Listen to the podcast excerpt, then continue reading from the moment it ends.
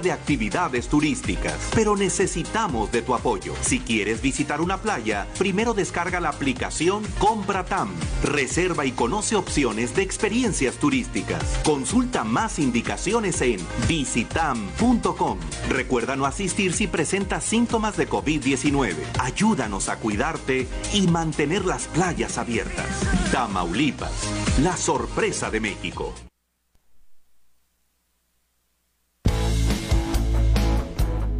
Bienvenidos, esto es Cobat en la radio, el programa del Colegio de Bachilleres del Estado de Tamaulipas. Comenzamos.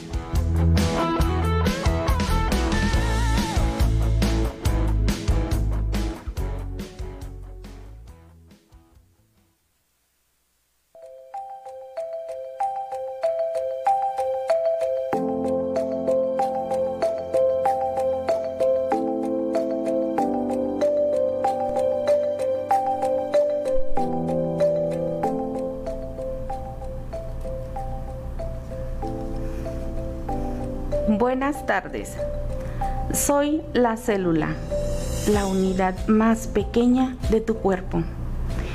En mí se llevan a cabo todas las actividades que tú realizas. Me agrupo con otras células y formo tejidos. Que se y también se forman sistemas, así agrupados, organizados armonizados el trabajo de todo nuestro organismo. Me diferencio y me especializo según el papel y el lugar en que me toca vivir. Buenas tardes, jóvenes estudiantes. Bienvenidos al programa COBAT en la radio. Gracias por acompañarnos. Aquí en cabina te saluda Blanca de Yanira Valladares Hernández, jefe de materia de ciencias experimentales. Y me encuentro con la maestra María Benita Soria Tello, del plantel 19 de Nueva Apolonia. Les recordamos que estamos en nuestras redes sociales, en Facebook, arroba cobattam. En Twitter, arroba cobattam. También en Instagram, cobattam. Bienvenida maestra. Compartiremos en esta sesión los temas de la asignatura de Biología 1. Hola, muy buenas tardes. Antes que nada, licenciada, quiero agradecer esta invitación para compartir con todos nuestros estudiantes del Colegio de Bachilleres otra experiencia diferente a lo que actualmente estamos realizando los docentes de este colegio con la modalidad a distancia, como son las clases por Google Meet, el trabajo por la plataforma de Google Meet de Google Classroom y ahora esta transmisión de Radio Tamaulipas. Saludos a todos nuestros estudiantes en el estado, a cada uno de los centros educativos que se encuentran ahorita en esta transmisión y a todos nuestros compañeros docentes y personal administrativo de nuestro subsistema que nos escuchan. Sean ustedes bienvenidos a esta charla que esperemos sea del agrado de ustedes, jóvenes, que ahorita están cursando la asignatura de Biología 1. Gracias, licenciada, por esta oportunidad que me da como docente de este colegio para compartir con usted mis experiencias. Gracias a usted, maestra, por estar aquí, darnos el espacio en todas sus actividades que tiene de dar clases, andar con el proyecto transversal, atender a todos nuestros jóvenes. Y bueno, pues, ¿iniciamos? Iniciamos con esta experiencia y jóvenes estudiantes, espero que el aprendizaje que tengan el día de hoy sea de agrado para ustedes en este tercer bloque. Iniciamos. En este espacio vamos a abordar con ustedes temas de interés académico y de beneficio para todos nosotros.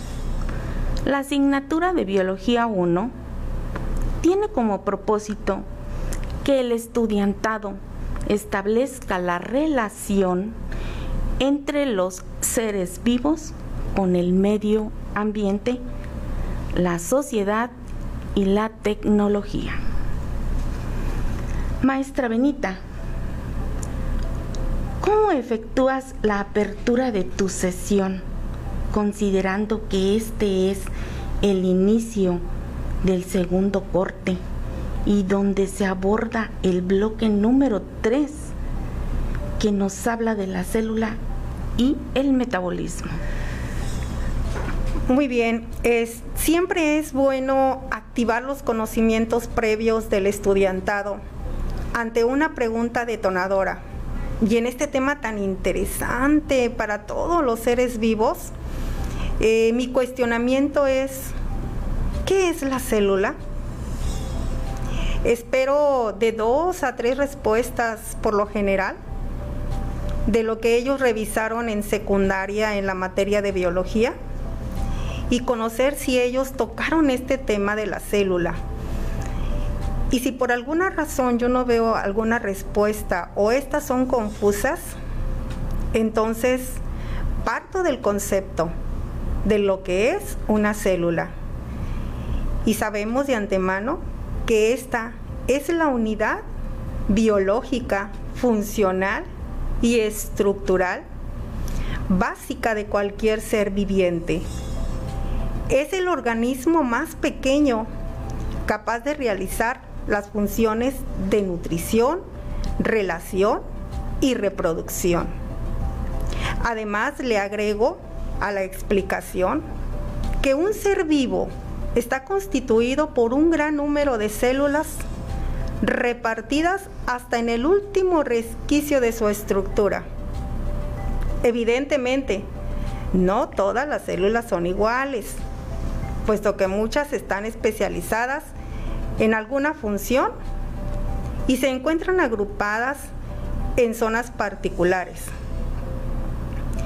Cada célula individual es una maravilla, pues puede tomar nutrientes y convertirlos en energía, tener funciones especializadas y reproducirse. En este sentido, yo les explico a mis compañeros, a mis alumnos que en este sentido se pueden clasificar de dos tipos, organismos unicelulares y organismos pluricelulares que los organismos unicelulares propiamente están formados por una célula y que a menudo son clasificados como protistas. Eh, son protistas y cuando son eucariotas, es decir, poseen un núcleo celular, o bacterias y arqueas cuando son procariotas, es decir, carecen de núcleo celular. Y por otro lado, que los organismos multicelulares es la forma de vida cuyos cuerpos están compuestos por una diversidad de células organizadas, jerarquizadas y especializadas, cuyo funcionamiento conjunto garantiza la estabilidad de la vida y que estas células integran tejidos, órganos y sistemas que no pueden separarse del conjunto ni existir de manera independiente. De esta forma, inició esta temática tan interesante para todos los seres vivos. Muy bien, maestra. ¿Cómo aborda usted si un alumno le dice que en la secundaria vio la célula animal y la célula vegetal, pero que no le explicaron cuáles son las diferencias entre ambas. Y más aún, que no vio la diferencia entre la célula procariota y eucariota? Primeramente inició con una explicación apoyándome con esquemas para revisar eh, primeramente la célula procariota y eucariota. Y enfatizo que se conocen dos tipos básicos de células, o sea, que serían estas. Empiezo a remarcar las diferencias entre ellas. Que la célula eucariota contiene un núcleo celular bien definido, que estas son más complejas, más evolucionadas y más grandes. Y que en este tipo de célula tan importante encontramos al reino animal, al reino vegetal y otros. Y la diferencia con la célula procariota es que esta va a carecer de núcleo. Son más simples. Es de naturaleza primitiva. Son pequeñas y que su material genético está disperso en el citoplasma, algo que la hace completamente diferente a la eucariota. Y que en esta podemos encontrar a las bacterias, es decir, las bacterias son propiamente un ejemplo claro de, una, de células procariotas. Muy bien, maestra. Nos están escribiendo de todo el estado. Tenemos mensajes de desde Tampico, Laredo, Reynosa, Matamoros, incluso desde el mismo centro educativo de donde usted viene, maestra. Y nos están compartiendo algunos conceptos sobre la célula.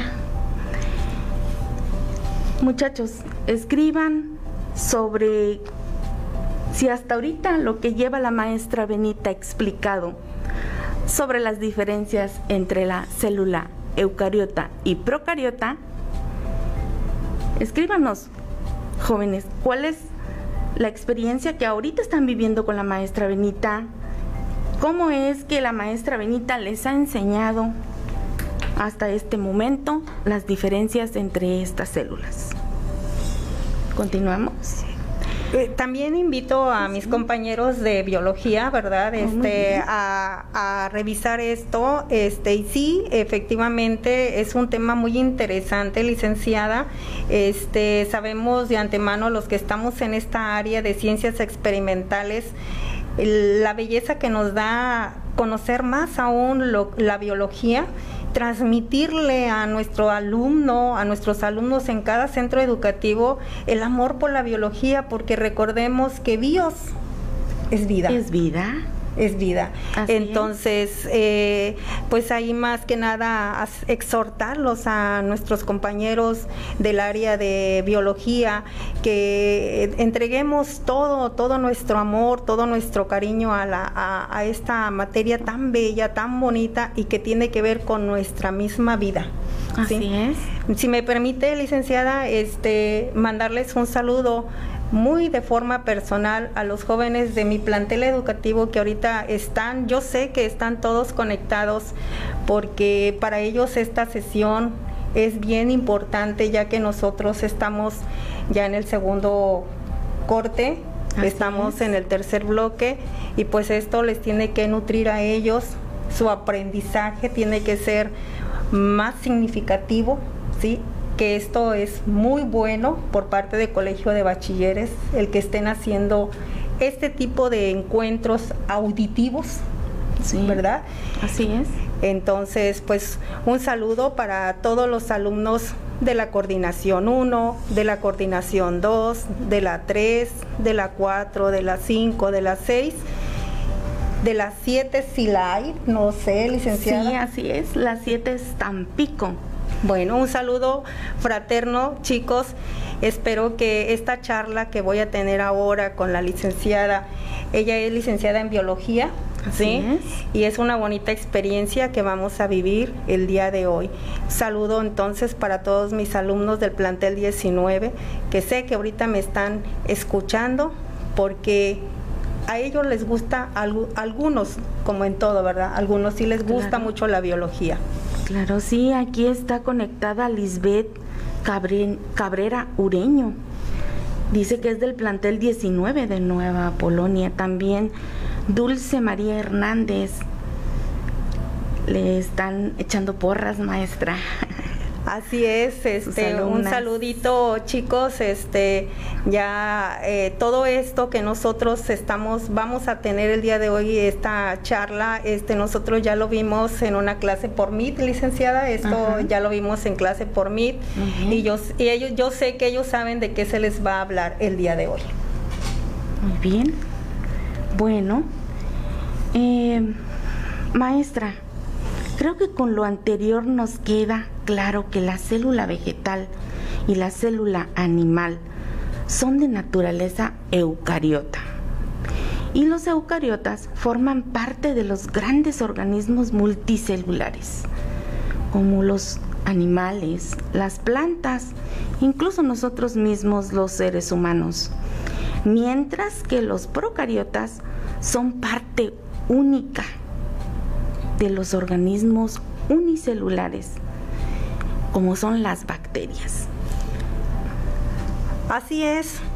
Este tema es muy interesante, licenciada Blanca, porque siempre he considerado eh, de forma personal que el ser humano es una máquina perfecta, porque cada tejido, cada órgano, cada sistema y el mismo organismo humano parten de lo fundamental, que es la célula. Así es. Nosotros estamos formados completamente de células. Por eso, todo el trabajo que realizamos, todas nuestras funciones de metabolismo, nuestra respiración, está basada en ella. Así que estamos hechos de células completamente. Así es. Maestra, ¿cómo un estudiante podría diferenciar entre una célula vegetal y una célula animal. ¿Qué nos puede compartir al respecto? Esto es muy interesante porque eh, a veces cuando nos llegan los chicos a tercer semestre, ellos solo saben que hay células vegetal y animal, pero cuando ya se le pone un esquema, no pueden diferenciar abiertamente eh, qué organelos están en una y están en otra. Eh, el estudio elemental de la célula eh, hace ver que la diferencia entre la célula vegetal y la célula animal, ambas tienen en común la presencia de ciertos organelos, como son la membrana celular, el citoplasma, el núcleo y otras estructuras especializadas llamadas organelos, que comúnmente así le llamamos en general pero su diferencia es básicamente que la célula vegetal presenta una gran vacuola, una pared celular constituida por celulosa y los cloroplastos. Este, este cloroplasto, este cloroplasto es este muy importante su función. Muy bien. Eh, hasta ahorita hemos estado hablando de la célula. Vamos a hacer un pequeño corte. Recuerden que estamos en nuestras redes sociales, en Facebook, arroba cobatam, en Instagram, cobatam. Escríbanos chicos, estamos en vivo y queremos ayudar en este segundo corte, hablando sobre la célula y su metabolismo.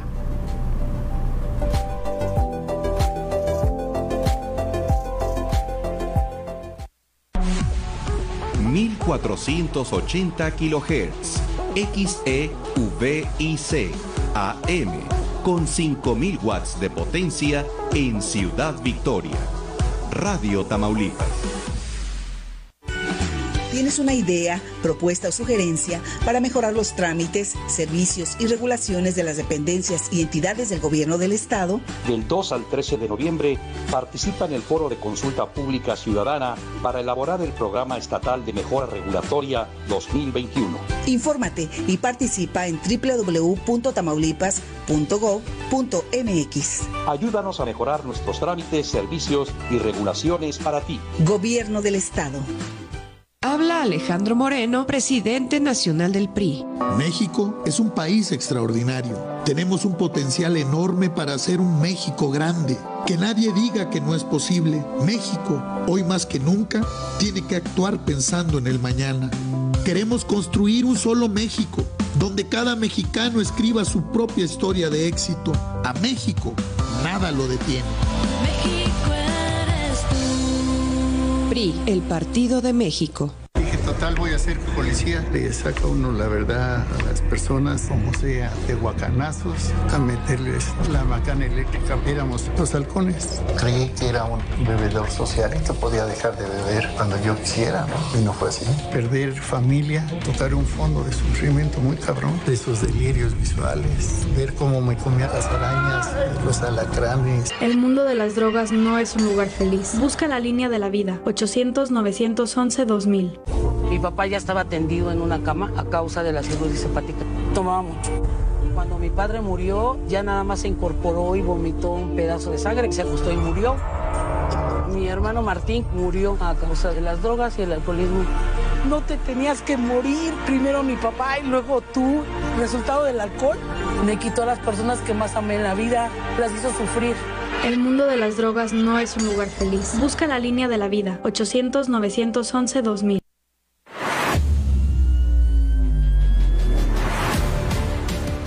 Calidad, servicio y compromiso. Calidad educativa al servicio de todos. Liderazgo y compromiso por la educación. Somos Factor de Cambio. El Colegio de Bachilleres del Estado de Tamaulipas te invita a sumarte al cambio. Soy mejor, soy Cobar.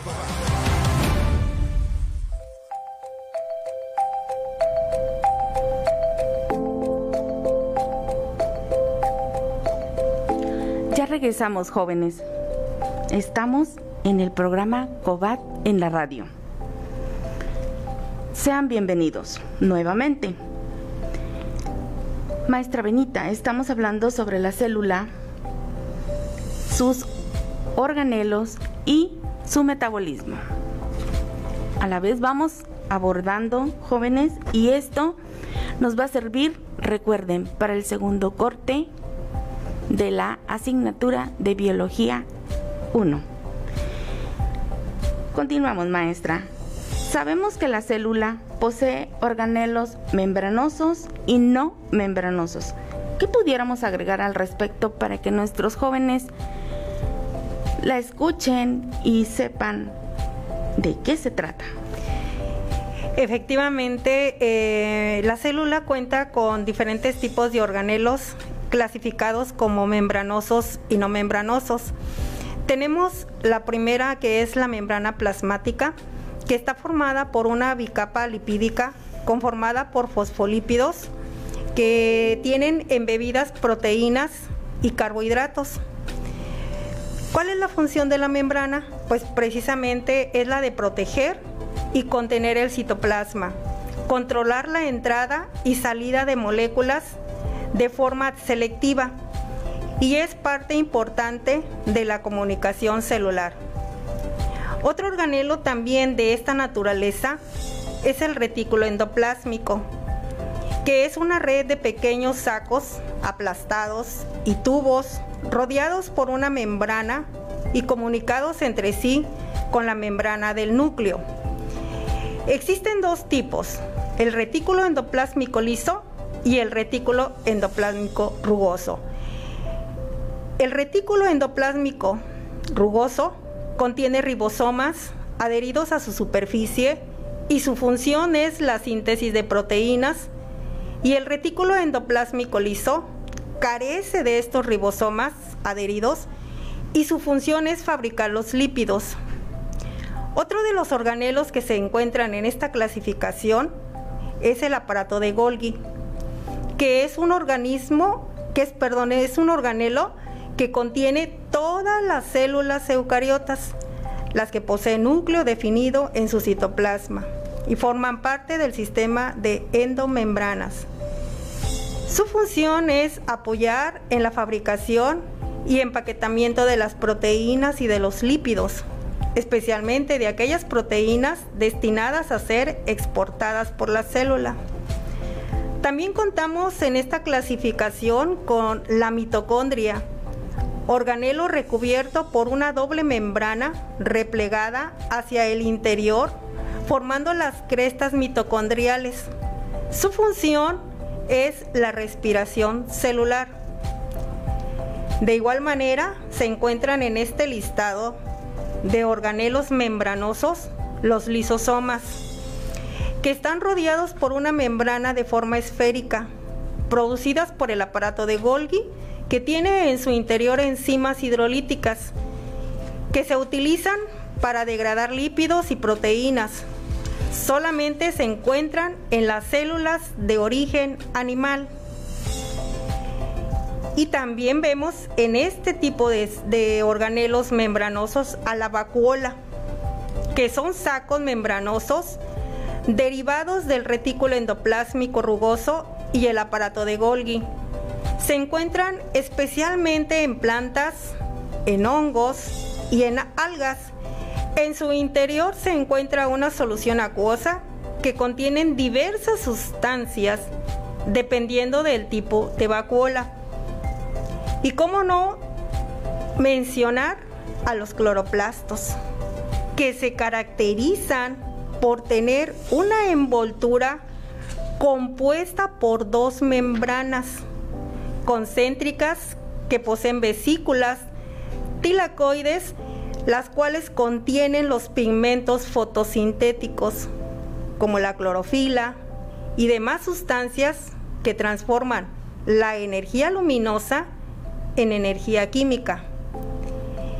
Y mencionar a los organelos no membranosos, es decir, hablar del ribosoma, hablar de la pared celular, hablar de los centrosomas, entre otros. Muy bien, maestra. Hasta ahorita llevamos vistos varios organelos que componen la célula. Ya la maestra nos ha hecho algunas diferenciaciones entre ellos y cómo es que funcionan, cómo es que están compuestos. Bien, ahora hablemos de otro organelo celular, que es el núcleo. Este es la estructura principal que permite la diferenciación entre células eucariotas y procariotas. Es el compartimiento celular más grande Generalmente el núcleo se encuentra cercano al centro de la célula, pero existen excepciones. Maestra, ¿qué nos puede aportar con respecto a esto? Muy bien, el núcleo es uno de los organelos eh, muy importantes ya que en él se encuentra el ADN con la información genética y las instrucciones necesarias para que la célula pueda realizar sus funciones vitales. En la célula procariota se, se denomina nucleoide. Tiene una forma generalmente esférica. Puede ser lenticular, elipsoide o lobulada. Normalmente todas las células vivas tienen núcleo, aunque hay excepciones. El material genético está organizado junto con proteínas en su interior. Al núcleo se le atribuye un gran número de funciones como dirigir los procesos de división celular, controlar todas las actividades celulares, ejerciendo en su, en su control al determinar qué proteína enzimática debe ser producida por la célula y en qué momento. El control se ejerce a través del ARN mensajero, que se sintetiza por transcripción del ADN. Lleva la información al ARN ribosómico en el citoplasma, donde tiene lugar la síntesis de proteínas enzimáticas que controlan los procesos metabólicos. Qué interesante, maestra. Jóvenes, hasta ahorita hemos hablado de las células, sus organelos, y ahorita ya vamos viendo lo que es el ARN mensajero, el ARN ribosómico, lo que es el ADN. ¿Nos podrían escribir al Facebook de qué se trata? Continuamos, maestra, en lo que nuestros jóvenes nos comentan de qué se tratan estas siglas. Eh, es bien interesante, eh, licenciada, que eh, siempre le hagamos ver al alumno esa diferencia que hay entre el ADN y ARN. Muchas veces no conocen mm, o no traen el conocimiento básico, ni siquiera de qué significan las siglas. Entonces, sí es bien importante eso eh, en el interior de la biología, mencionarlo, porque recordemos que ya en biología 2 nos vamos a, introducir más a fondo con este ácido, el ácido desoxirribonucleico y el ácido ribonucleico. Entonces, ahí queda aclarado muchas veces que no conocemos lo que significa ADN, ARN, ácido desoxirribonucleico, ADN, ARN ácido ribonucleico.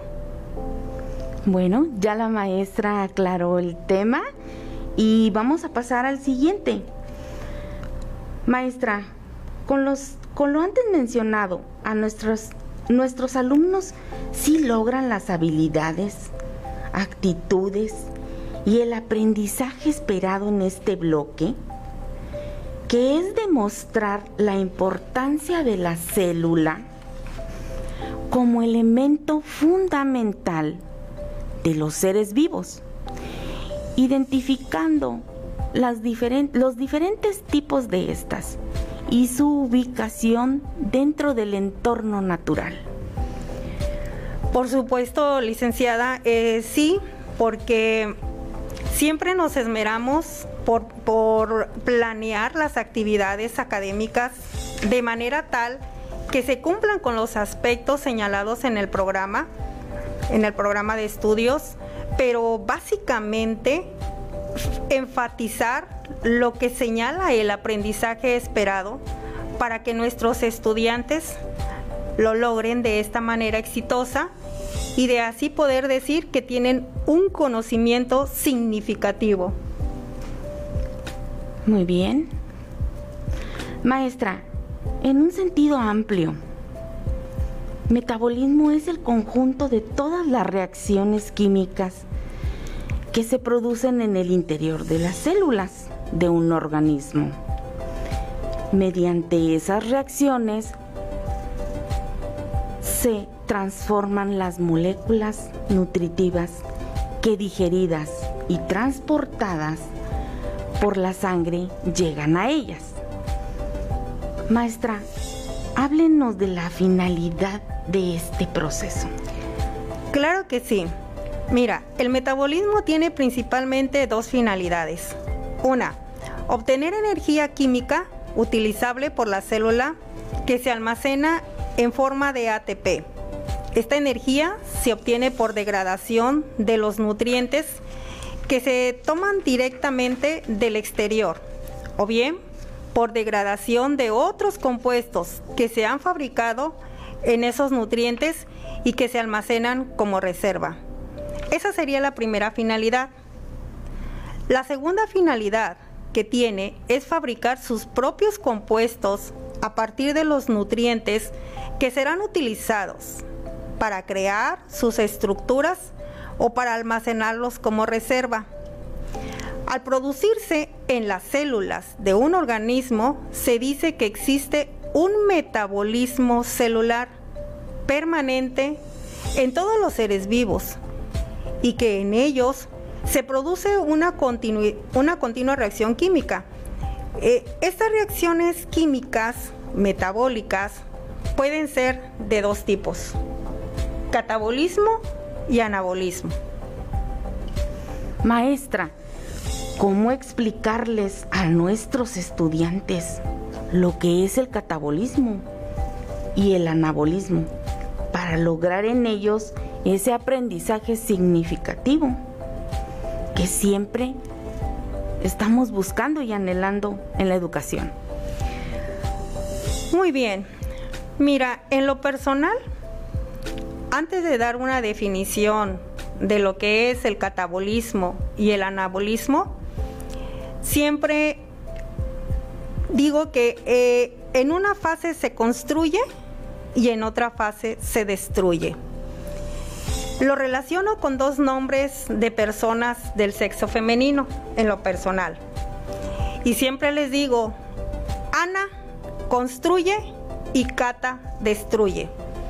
Posteriormente a esto, les explico que el catabolismo es la fase destructiva y su función es reducir, es decir, de una sustancia o molécula compleja, hacer una más simple, que es el conjunto de reacciones metabólicas, mediante las cuales la molécula orgánica más o menos compleja, como por ejemplo los glúcidos y los lípidos, que proceden del medio externo o de reservas internas, se rompen o se degradan totalmente o parcialmente, transformándose en otras moléculas más sencillas.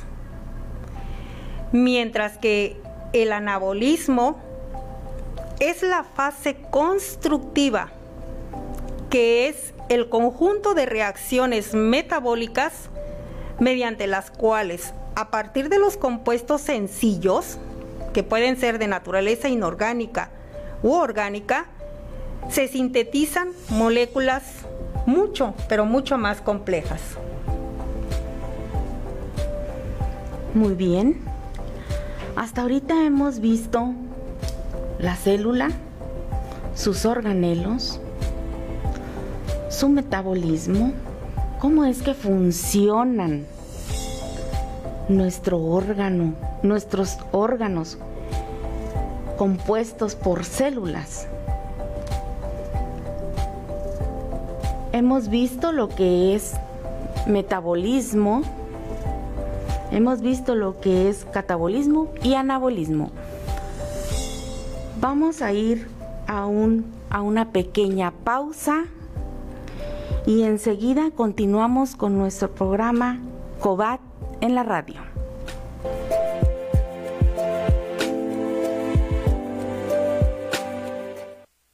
En Tamaulipas estamos dando pasos a la reapertura de actividades turísticas, pero necesitamos de tu apoyo. Si quieres visitar una playa, primero descarga la aplicación Compra Tam.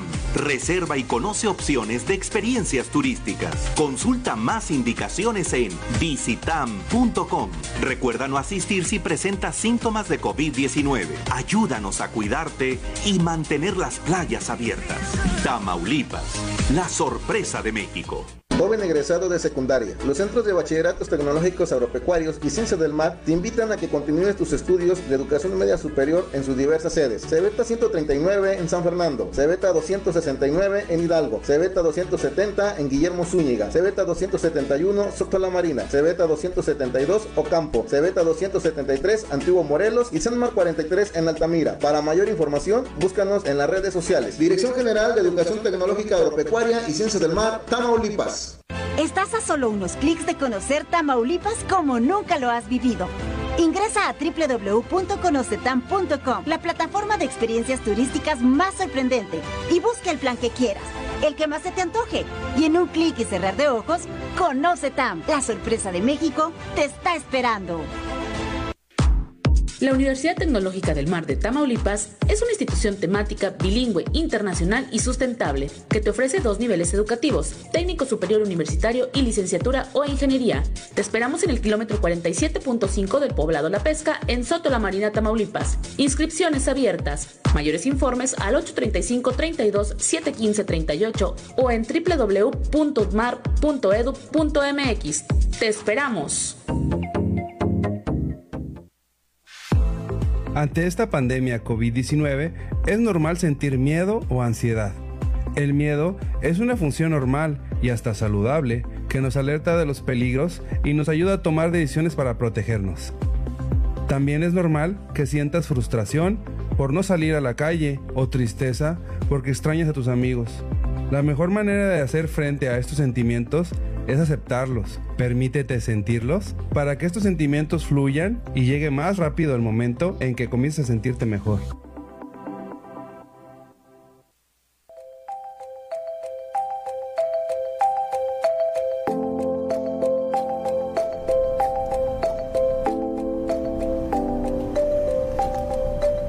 Ya regresamos, jóvenes bachilleres. Estamos en tu programa COBAT en la radio. Continuamos, maestra. Cuando, hablo de los cuando habló de los cloroplastos, describió ampliamente el proceso de fotosíntesis. Y mi inquietud es, ¿cómo hacer que los estudiantes relacionen este proceso con el proyecto transversal del cultivo de hortalizas en el huerto escolar? Muy bien, sabemos de antemano que ya ahorita a estas alturas del tiempo del semestre ya llevamos el segundo el segundo corte, la segunda fase del proyecto en el cual ellos van a entregar un reporte escrito y es interesante que ellos lo vayan vinculando con todos los aprendizajes esperados de este de este bloque. Bien, pues sabemos que dentro de, los aspectos fisiológicos más relevantes que deben ser considerados en un sistema eh, como el invernadero, se encuentra el entendimiento del proceso de la fotosíntesis y los elementos que influyen de forma positiva en este. El proceso de la fotosíntesis está relacionado con la transformación del dióxido de carbono y el agua en asimilados que la planta emplea para su mantenimiento, crecimiento y desarrollo. La tasa de la fotosíntesis es condicionada principalmente por la intensidad de la luz, la concentración del dióxido de carbono y por la temperatura. Aunque hay otras variantes también climáticas que tienen bastante influencia en este proceso. La fotosíntesis es la herramienta que le permite conocer el comportamiento del cultivo bajo ciertas condiciones ambientales de forma muy visual. Solo es necesario contar con el modelo que lleve a cabo la predicción de manera precisa del comportamiento del proceso. Es decir, nuestros jóvenes en esta fase tienen que ir revisando el proceso de reproducción de las plantas, de la semilla que ellos eh, ya a estas alturas debe haber un crecimiento, una reproducción de esa semilla. Entonces, aquí es donde ellos vinculan este proyecto con la biología 1. Eso es este lo que ellos van a entregar en este segundo corte para esta segunda fase del proyecto en la asignatura de biología 1. Muy bien, maestra. Jóvenes, ¿cómo vamos con los proyectos? Cuéntenos, escríbanos en el Facebook para saber cómo vamos en los proyectos. Maestra, compártanos su experiencia con este proyecto. ¿Cómo es que lo llevan a cabo en su centro educativo? Primeramente quiero eh, eh, compartir que los chicos que ahorita están en tercer semestre y que el año pasado estaban en segundo, iniciaron por ahí en su proyecto transversal el composteo. Eh, en, este primer, en esta primera fase de Biología 1, iniciaron nuevamente con composteo. Entonces, para ellos no es nuevo. Creo y creo pensar que muchos eh, planteles educativos o muchos centros educativos este, hicieron también el proyecto anterior de tal manera que los jóvenes que ahorita están en, tercero ya saben lo que es un composteo. Entonces, mi experiencia es, eh, ellos en el semestre anterior, cuando estaban en segundo semestre, realizaron la composta, prepararon la tierra. Y ese proyecto yo lo llevé a cabo de forma transversal, vertical y horizontal, de manera tal que aprendimos juntos, primero, perdón, segundo, cuarto y sexto. Entonces, ellos aprendieron de sus compañeros de cuarto y de sexto semestre cómo preparar la tierra, qué es una composta, cuál es el objetivo de preparar la tierra con desechos sólidos. Maestra, de tal forma que entonces cuánto tiempo tienen realizando este composteo. Al interior de mi plantel eh, tengo alrededor de 10, 12 años eh, realizando esta actividad, ya que es un plantel que se encuentra en la zona rural y ello pues me permite tener ciertas dimensiones de espacio eh, para lo cual se le solicitó al director nos permitiera delimitar un espacio para el composteo. Y ahí eh, en el plantel participa todo el alumnado para el composteo. El objetivo y la finalidad de esto es involucrar a los jóvenes que tienen vocación por llegar a ser un ingeniero agrónomo.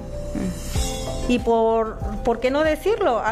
Un biólogo, alguien que se dedique, o un ambientalista, alguien que se dedique a proteger nuestro medio ambiente porque el composteo, el objetivo es ese, recolectar los desechos sólidos de naturaleza orgánica que no se tiren a la basura. Así es. Maestra, ¿cómo diferencia usted el proyecto del semestre pasado con este que estamos haciendo, que se está llevando en este semestre? El semestre pasado nosotros eh, trabajamos con el proyecto de composteo para posteriormente sembrar ahora sí la semilla y recolectar hortaliza. Es un tanto diferente a lo que estamos trabajando ahorita porque recordemos quienes realmente conocemos cómo se reproduce una planta, que hay plantas, ahora sí como dicen, ¿verdad?, de temporal, hay plantas de tiempos. Entonces, aquí en este caso se les solicitó a los alumnos de tercer semestre que lo primero que tienen que hacer es investigar qué tipo de hortaliza, qué tipo de planta se reproduce en estos meses, octubre, noviembre y diciembre. Porque el semestre anterior pudimos hacer nuestra hortaliza con cilantro, con todo lo, que es común por la temporada. Pero ahorita necesitamos ver esa, ese tipo de reproducción y es ahí donde cabe la diferencia, que no, quizás a lo mejor ahorita quien siembre cilantro tendría que ver de qué forma lo va a estar tratando, manera tal que su reproducción sea, se logre tal cual se planeó. Entonces ahí es donde marca la diferencia los tiempos de la reproducción. Ah, muy bien. Entonces quiere decir que a la hora de hacer el composteo, estar viendo eh, todo el tiempo que se llevan en hacer el composteo, hay que ir investigando, hay que ir viendo, preparando la semilla, viendo de qué forma, perdón, de qué, qué tipo de, de hortaliza podemos eh, sembrar. Así es, y recordemos que nuestro lindo estado eh, se rige en varias zonas. Entonces, esa sería otra de las este, de los cuestionamientos que nos tendríamos que, hacer, es dependiendo del lugar. También eh, porque hablamos de que efectivamente estamos en el mismo estado, pero quizás a lo mejor en mi espacio es más, más, alta la temperatura que en otro que hablemos acá por, por otros municipios. Sí, claro, es diferente eh, las regiones Así con las que se cuenta en el estado. Y obviamente los mismos maestros tienen que ir viendo qué tipo de hortalizas pueden eh, sugerirles a nuestros alumnos para sembrarlas, ¿verdad? De acuerdo a la región donde vivimos, es la sugerencia que nuestros maestros les hacen a nuestros alumnos para lograr que realmente se alcance con el objetivo. Así es, así es, licenciada. Maestra, si usted visualizara un proyecto que tuviera continuidad para nuestros jóvenes, ¿cuál sería su propuesta? Pues estando en la misma área de experimentales y viendo que se inicia con un composteo y luego continuamos con un invernadero, pues ¿por qué no hacer un vivero? Creo que efectivamente hay que contemplar muchos aspectos. Eh, sabemos de antemano que eh, nuestro colegio cuenta con eh, planteles donde no tienen espacios para hacer este tipo de, proyectos, pero ¿por qué no pensar en, el, proyecto del reciclado del PET y ir sembrando mediante esqueje plantas de ornato y que a futuro pudiéramos incluso llegar a vender esas plantas. Entonces, mi propuesta, quizás sea mi sueño, ¿verdad? De que por alumno pudiéramos sembrar una planta de ornato y por esqueje y que a futuro viéramos los planteles llenos de, PET, pero ya no, ya no este, como basura, sino como reciclado. Y que ese vivero, ¿por qué no?, le diera una entrada económica al mismo plantel, porque si nos ponemos a pensar, licenciada, ¿De dónde viene un vivero? ¿Cómo se, cómo se, se, realiza? Eh, muchas veces eh, vemos las plantas en, eh, contenedores de, reciclado y que los podemos embellecer. Entonces, desde mi punto de vista, ese sería para mí el próximo proyecto. Sí, tenemos mucho con, el con el proyecto de primer semestre. Sí, tenemos mucho material con el que podemos trabajar, con el que podemos armar un invernadero. Eh, es buen proyecto. Obviamente, ¿verdad? Eh, vamos a tener lo que ver con las demás asignaturas. ¿Por qué? Porque tenemos relación con todas las asignaturas para realizar la transversalidad de la cual nos hablaba usted desde el inicio. Eh, de hecho, el vivero eh, yo lo visualizo eh, transversalidad vertical horizontal. ¿Por qué? Porque el vivero, recordemos que en ecología y medio ambiente, es una asignatura que nos permite también el entorno, ver nuestro entorno. En biología 2, recordemos que ahí en esa asignatura este, vamos a ver lo que es reproducción vegetativa. Entonces, y en, en química, un ejemplo, ¿verdad? En química también se pudiera acomodar esto, o sea, ya se visualizó, o sea, a lo menos ya se tiene un panorama de que sí hay transversalidad Y yo pienso, licenciada, que todo está en nuestra manera de pensar, porque si yo como docente me niego o tengo un pensamiento negativo para con un proyecto, eso mismo se lo inyecto al alumno. Claro. Y aquí recordemos que estamos formando jóvenes que se van a ir a universidades, que se van a ir a tecnológicos, donde ya todo es por proyectos.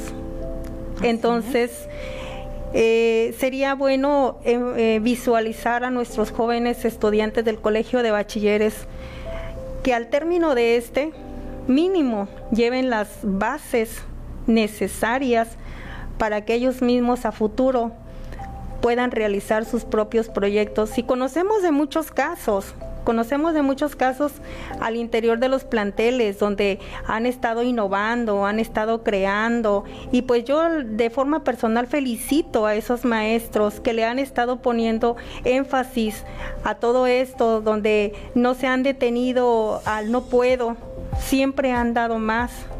Ahorita no quisiera mencionarlos porque mm, me daría pena eh, omitir alguno. Pero sí conozco de muchos compañeros, maestros del área de experimentales que han estado haciendo proyectos al interior de sus planteles, incluso aunque estos no sean de naturaleza académica, lo hacen por el amor que le tienen a la naturaleza, que le tienen al ecosistema, a todo, a todo, a todo, porque todo eso, recordemos que todo eso nos impacta a nosotros como seres humanos. Así es, sí, tenemos muchos compañeros. Eh, ahorita de los que recuerdo es para el lado de Tula del Altiplano. Eh, tenemos varios proyectos que son muy buenos. Nuestros jóvenes aprenden, tienen un aprendizaje muy significativo con la inclusión de estos proyectos. Entonces, es, sí es importante el que nuestros jóvenes lleven a cabo estos proyectos, lleven sus fases dentro de las secuencias didácticas, las aborden. Maestra, una pregunta más. En su experiencia con el proyecto anterior de composteo, ¿en qué mes sembró y cuándo cultivó? Muy buena pregunta porque a veces cuando ya la experiencia la vas adquiriendo este ya en, por el transitar del tiempo. Eh, yo, yo la primera vez recuerdo que la realicé en enero y pues la semilla, estuvimos observando la semilla y pues yo mencioné hace rato las condiciones de, del lugar, ¿verdad? Que tienen mucho que ver el tiempo en el que se está sembrando la semilla. Pero en esta última ocasión donde ya participaron propiamente los chicos que ahorita están en tercer semestre, la iniciamos en febrero. Nosotros en biología pues les les comunico, ¿verdad?, a los maestros que a veces depende, como ahorita el eje transversal es biología, tenemos que estar nosotros los de biología. Sí, es la asignatura eje. Bueno, Efectivamente, la asignatura eje es biología para tercer semestre. Maestra, agradezco su apoyo a esta invitación y que nuestros jóvenes estudiantes hayan sido los más beneficiados al enriquecer el conocimiento de la biología en este espacio que nos brinda Radio Tamaulipas. Agradeciendo de antemano al director general, contador Juan Carlos Anaya. Se despide de ustedes Blanca de Yanira Valladares Hernández, jefe de materia de ciencias experimentales, invitándonos a sintonizar la próxima emisión el día martes 3 de noviembre en punto de las 4 de la tarde para escuchar al licenciado Jesús Gerardo Martínez Ibarra con la asignatura de Geografía. Hasta pronto. Soy mejor. Soy, Cobat.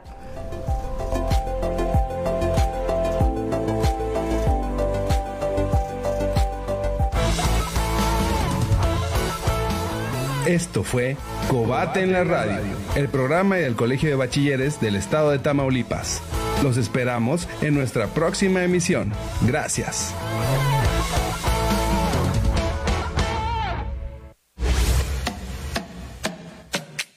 XHU.